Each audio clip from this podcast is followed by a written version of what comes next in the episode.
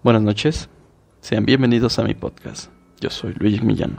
Esta noche les voy a contar el caso de Romina Yáñez y de la entrevistadora Milena Crow. Por favor, quédense porque se va a poner bueno. Comenzamos esto. Bueno, no se tiene mucha información acerca de en qué ciudad fue, pero vamos a comenzar. Cuando digo esto, todos me miran asombrados, pero es la verdad. Amo este trabajo. La carga emocional que conlleva es única, aunque también, claro, también tiene sus momentos de escalofríos. ¿Se refiere a lo que pasó aquella noche de octubre? Por supuesto, aún me pone la piel de gallina al recordarlo. ¿Podría contar lo que pasó? Está bien. Esa noche, que fue la más horrible de mi vida, tuve que hacer guardia junto a otra chica muy joven llamada Patricia. Nosotros hacemos las prácticas de embalsamado en una sala, en una sala que denominamos sala blanca. Allí hay dispuestas en fila 10 camillas de acero que les decimos planchas. Se suponía que sería una noche tranquila, pero los hechos demostraron todo lo contrario. ¿Qué pasó? Bueno, estábamos las dos, Patricia y yo, preparando un cuerpo que acababa de llegar. Se trataba de un joven de unos 18 años aparentemente, muerto por una falla cardíaca. ¿Podría describirme el procedimiento a detalle? Pues como profesional no me conviene hacerlo. Se trata de un procedimiento muy cruel.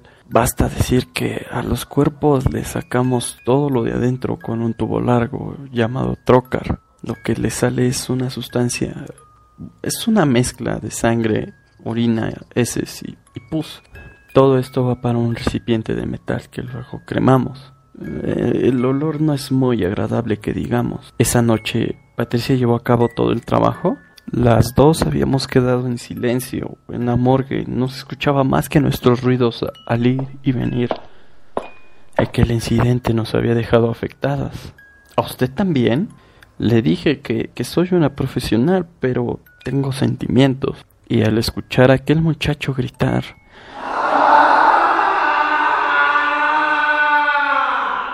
de aquella manera, como quejándose por lo que estábamos haciendo, no son cosas que ponen a uno de humor. Entiendo. ¿Y qué hicieron después? Bueno, ya no quedaba mucho trabajo para hacer, así que fuimos a nuestra sala de descanso, que está plegada, bueno, que está pegada a la sala de autopsias. Ahí hay un televisor, una mesa para comer y un par de camas. Quisimos ver algo por la tele, pero no había nada. Estábamos muy cansadas así que decidimos dormir. Debían ser por ahí de las 2 de la mañana y aún faltaban 4 horas para que finalizara nuestro turno. ¿Dormir? Sé que a muchos les resulta extraño eso, y de hecho mis conocidos me dicen que jamás podrían dormir al lado de un cuarto en donde hay cadáveres. Pero recuerde que las guardias aquí son largas, duran 24 horas, y el cansancio termina por ganar. Además, los seres humanos somos animales de costumbre, nos podemos adaptar casi a cualquier cosa. Bueno, eso sí, prosigan. Así que apagamos la luz, apagamos el televisor y, y nos recostamos. La morgue estaba envuelta en un silencio absoluto. Yo me tapé porque hacía frío, cerré los ojos y creo que me dormí enseguida. Pasaron no más de 15 minutos cuando sentí que una mano me sacudía por el hombro. Me desperté sobresaltada. Cuando abro los ojos veo que era mi compañera. Me miraba. Tenía los ojos desorbitados, la piel pálida, macilenta, como la de los muertos. Me asusté muchísimo al verla así. Le digo, ¿qué es lo que está pasando? Y ella tapándome la boca me dice en un susurro, Shh, ¿escuchaste eso? Escúchalo, por favor. Y yo asustada a más no poder, no me, me pongo a escuchar. Pero no hay nada, solo ruidos propios de la morgue. De unas canillas que gotean, el ruido del viento contra la ventana. Le estoy por decir que no hay nada raro, quizás solo me estaba soñando. Cuando yo también lo escuché. Y créame, por favor, créame que sentí el miedo más horrible de mi vida, algo que me paralizó y me dieron ganas de vomitar, porque desde el otro lado del cuarto, desde la sala blanca, se escuchó un grito, una especie de... que me puso la piel de gallina. Nos quedamos las dos, Patricia y yo, escuchando ese grito horrible, ese grito que sonaba exactamente igual al que había soltado el cadáver una hora atrás. Nos abrazamos entre las dos sin poder hacer nada más. Fue un momento realmente horrible. Por el momento pensé que iba a volverme loca. Entonces el grito se fue apagando, poco a poco, hasta que hubo un silencio del otro lado. Patricia me miró buscando una explicación, pero yo no sabía qué decirle.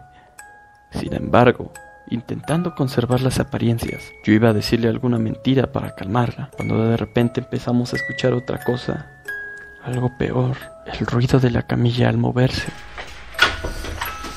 Después, escuchamos unos pasos, pies descalzos que iban de un lado a otro moviéndose con lentitud. Nosotras estábamos paralizadas, acurrucadas ambas sobre la cama, y solo podíamos escuchar cómo esos pasos se acercaban a la puerta. A último momento y sacando fuerzas de quién sabe dónde, me acerqué a la puerta y con mucho, muchísimo cuidado de no hacer ruido, puse la traba de acero. Luego, en puntas, regresé a la cama y volví a abrazar a Patricia. Mi compañera temblaba sin control y me dijo susurrando, ¿qué está pasando? ¿Qué? Pero no pudo continuar. Su voz de repente se entrecortó. Sus ojos se humedecieron por el miedo. Alguien golpeaba la puerta. Parecían los ruidos de un tambor. Patricia se echó a llorar. Yo le tapé intensivamente la boca. Miré el celular que había dejado sobre la mesa. Estaba a unos metros. Se veía tan lejos. Había quedado paralizada. Me resultaría imposible llegar a él. El horrible grito se repitió. Esta vez tan cerca que retumbó contra la puerta cerrada. Patricia volvió a mirarme. Su rostro estaba desencajado. Parecía el de un muñeco al que han apretado hasta casi reventarle la piel de plástico. Es muerto, ¿verdad? Susurró. En respuesta, solo atiné a mover la cabeza de un lado a otro. Nos está buscando a nosotras, ¿verdad? Insistió mi compañera, y esa sola mención, la de que un cadáver embalsamado nos buscaba para quién sabe qué, parado sobre sus piernas duras y golpeando la puerta con todas sus fuerzas, me produjo un enorme estremecimiento. Volví a negar con la cabeza. Los golpes se hacían más rudos cada vez. Ahora parecía que la puerta no resistiría mucho y en cualquier momento se vendría abajo. Patricia se acercó y me dijo, ¿crees que, que sea o que tenga que ver con esto? Volvió a decir mi compañera y del bolsillo de su bata sacó algo que brilló con la semi-oscuridad. ¿De dónde ha sacado eso? Le dije horrorizada. La, tenía el muchacho en uno de sus tobillos. Pensé que, que, si la tomaba nadie, nadie lo notaría. Y se echó a llorar, sacudiéndose horrorizada. Yo, toda enojada, le dije, eres una idiota.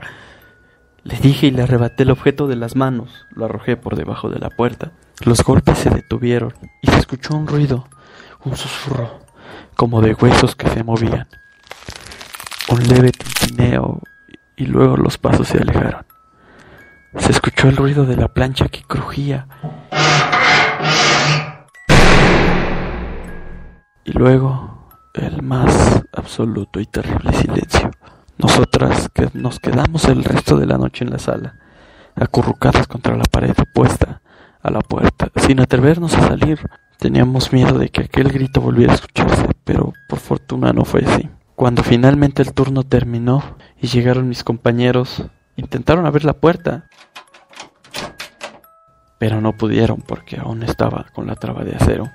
Solo al tercer o cuarto intento lograron derribarla. Nos miraron azorados. ¿Qué hacen aquí? ¿Por qué no respondían? Nos dijeron. Nosotras no pudimos decir nada. Las palabras habían abandonado nuestro cuerpo. Temblábamos de pies a cabeza. Sin poder responder a las preguntas de nuestros compañeros, nos cambiamos sin decir aún nada y nos fuimos. Sin embargo, antes de irme, miré hacia la plancha. El muchacho estaba ahí, tal cual lo habíamos dejado. ¿En la misma posición? Exactamente la misma. ¿Y qué hizo después? Salí de la morgue con las piernas desfallecientes. Llegué a mi casa, me bañé y luego me acosté. Al terminar el turno de noche, Siempre cerraba las persianas para dormir mejor, pero ese día las dejé abiertas de par en par para que entrara toda la luz del sol. Lógicamente no dormí nada. Al mediodía me levanté, me cociné algo y me senté en la cocina sin hacer nada, hasta que de repente mi cuerpo comenzó a temblar y lloré sin parar durante media hora, más o menos. Estuve a punto de arrancarme los pelos. Pensé que enloquecería ahí mismo, pero luego todo terminó. Logré calmarme y me tomé unos tragos y al día siguiente volví a la mar. ¿Volvió así nada más? Le dije que es mi vida, que es mi pasión, no podía vivir sin mi trabajo. ¿Y Patricia? Oh, bueno, ella ya no volvió, sabía que la denunciaría por lo que había hecho, ya que había cometido uno de los peores pecados que puede cometer un profesional. Ah, no volví a verla nunca más. ¿Se le ocurre alguna explicación racional a lo que ocurrió? Pues me gustaría tenerla, de verdad. A veces pienso mucho en eso. Me pregunto, ¿cuántas cosas no sabemos de esta vida? No puede ser que hayan imaginado todo. Créame que es lo que me gustaría haber pensado, pero lo que vi después me hizo cambiar de opinión. ¿Qué? Fue al día siguiente de los hechos, durante el funeral del muchacho en la capilla de la ciudad. ¿Fue al funeral del muchacho? Tenía que hacerlo, ¿entiende? O de lo contrario jamás volvería a dormir. Yo me acerqué al cajón y con disimulo abrí la tapa y le descubrí la pierna. El colgante estaba ahí, en uno de sus tobillos, porque fue lo que Patricia había robado del cadáver aquella noche. Un colgante de plata, sujeto con una pequeña cadena a sus tobillos. Vi que el colgante tenía una pequeña inscripción sobre la superficie de plata. Decía, para Sergio, de parte de mamá y papá, te queremos, hijo. Volví a cerrar la tapa del ataúd y me fui aunque antes de salir de la capilla pedí perdón al muchacho en nombre de Patricia por lo que habíamos hecho. Hasta aquí finaliza la historia. Es algo estremecedora. Espero que les haya gustado. De ser así, por favor esténse atentos a la próxima semana. Intentaré subir una historia. Si no, si no les gustó, simplemente pues, no les digan a sus amigos, no recomiéndenla, pero no les digan que no les gustó. Que ellos mismos juzguen. Que pasen buena noche.